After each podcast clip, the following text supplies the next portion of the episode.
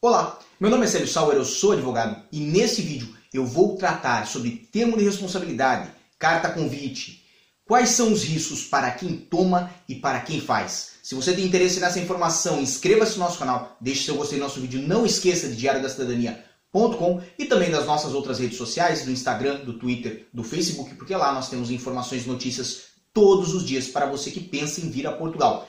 E mais, não esqueça, além de se inscrever no nosso canal, ative o sininho, porque o YouTube não tem encaminhado as notificações dos vídeos novos para muitos dos nossos inscritos, porque eles não estão com o sininho ativado. Então, ative o sininho você também e fique por dentro de todas as novidades, de todas as informações que nós temos aqui no nosso canal.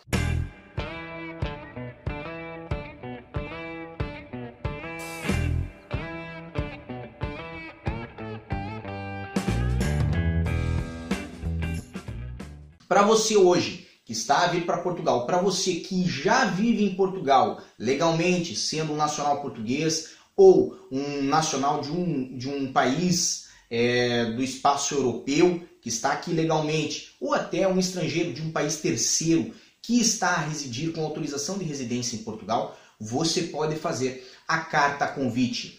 Preste atenção, quem está em processo de legalização ainda não pode fazer a carta convite, não pode se responsabilizar por uma pessoa que venha visitá-lo, porque ainda não é residente, não é considerado residente em Portugal. Da mesma forma, um português que não vive em Portugal, não trabalha em Portugal, também não pode fazer a carta convite. Nós vamos falar mais sobre isso mais adiante nesse vídeo. O que importa saber a carta convite ou o termo de responsabilidade, ele está lá prescrito na lei de estrangeiros, quem pode subscrevê-lo e quais são as condições. Então, dentre essas condições, evidentemente está a possibilidade dessa pessoa que for se responsabilizar por outra, ou melhor, a obrigatoriedade dessa pessoa que for se responsabilizar por outra, ter condições efetivas financeiras de se responsabilizar por quem vem e pelo período que vem.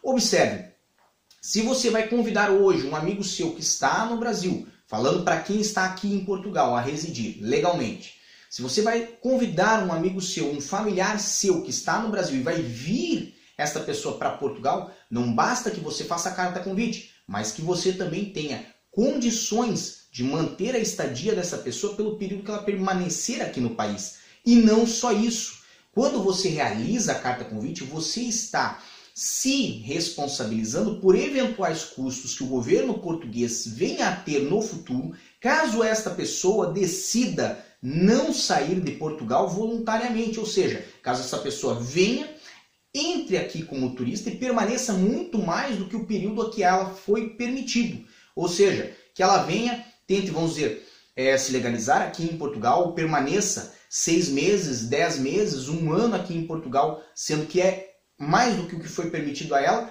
e o governo português tenha que afastar esta pessoa de Portugal. Quais são esses custos? Os custos com a eventual internação no centro de internação provisória, o custo com é, policiamento, com escolta, caso seja necessária a escolta para retirar essa pessoa, e também o custo da passagem aérea para retornar essa pessoa ao seu país de origem. Observe que é obrigação do CFE em Portugal fazer uma listagem, fazer um, um arquivo das cartas convites que são apresentadas tanto nos consulados quanto no momento de ingresso aqui no país. Então, cada vez que você se responsabiliza por um indivíduo que aqui vem, esta informação, ao passar na imigração, por exemplo, fica arquivada num sistema do CEF. E o CEF tem condições de saber sobre os indivíduos que emitiram a carta convite se estas pessoas emitiram uma, duas, três, dez, trinta cartas convite,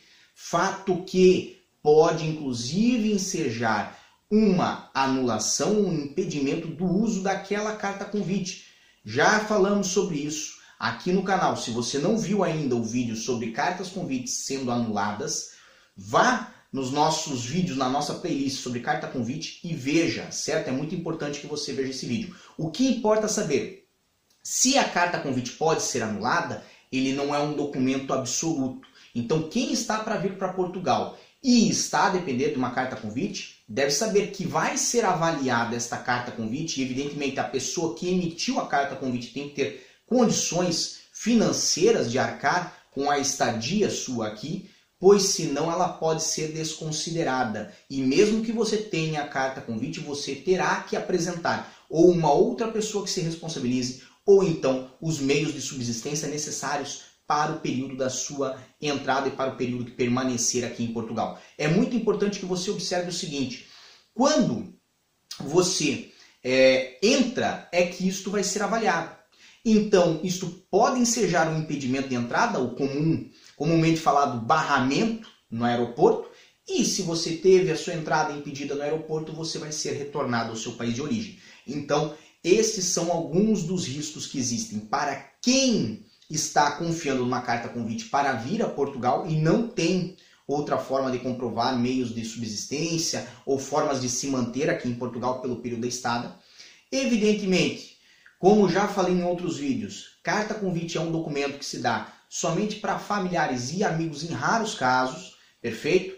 É, existe na internet muitas informações de pessoas que vendem carta convite, essas coisas podem dar problema, porque, como eu acabei de falar, se o CEF mantém uma listagem das cartas convites que foram emitidas, observe, se o indivíduo que emitiu a carta convite não é seu conhecido, não é uma pessoa de confiança, primeiro, ele pode ter emitido para uma dezena de pessoas ou até para uma centena de pessoas, vai saber. E isto, esta informação possivelmente já vai estar no CEF, pode lhe criar problemas. Segundo, que esse indivíduo pode não ter condições financeiras para manter a sua estadia. Então, veja, não basta o indivíduo estar aqui legalmente, ele tem que ter condições evidentes de se manter e de manter a pessoa que ele está convidando.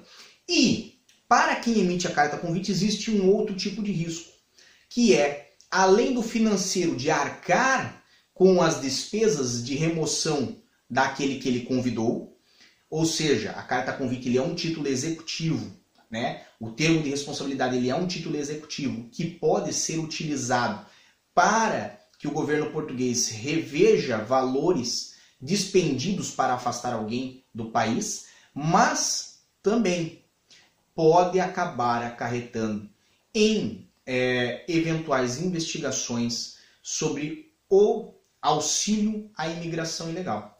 Então, aquele indivíduo, se no momento da entrada dele for detectado que ele não está vindo a Portugal para realmente fazer, por exemplo, turismo, e ele recebeu uma carta convite dizendo que ele viria fazer turismo, quem emitiu a carta convite pode eventualmente colocar-se numa situação de fragilidade, uma situação onde terá que explicar por que, que aquele indivíduo entrou, permaneceu aqui, isso se tinha interesse já em ficar no país, se tinha interesse já, se tinha planos desde o seu país de origem de aqui residir.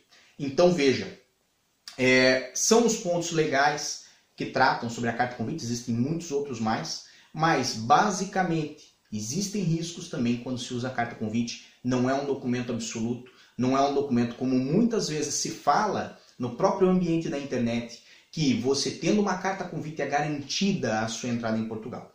Isto é relativo, isto depende de inúmeros fatores que vão ser analisados no momento da sua entrada. Então, para mais informações como essa, acesse www.diariodacidadania.com. Nós vamos deixar, inclusive, sobre esse assunto lá, as pontuações legais sobre o termo de responsabilidade, para que vocês também possam acompanhar isso. E Desejamos a todos muita força e boa sorte. O que você acaba de assistir tem caráter educativo e informativo. Compõe-se de uma avaliação genérica e simplificada. Agora, se você quer saber de fato como as coisas são, você vai ter que ler.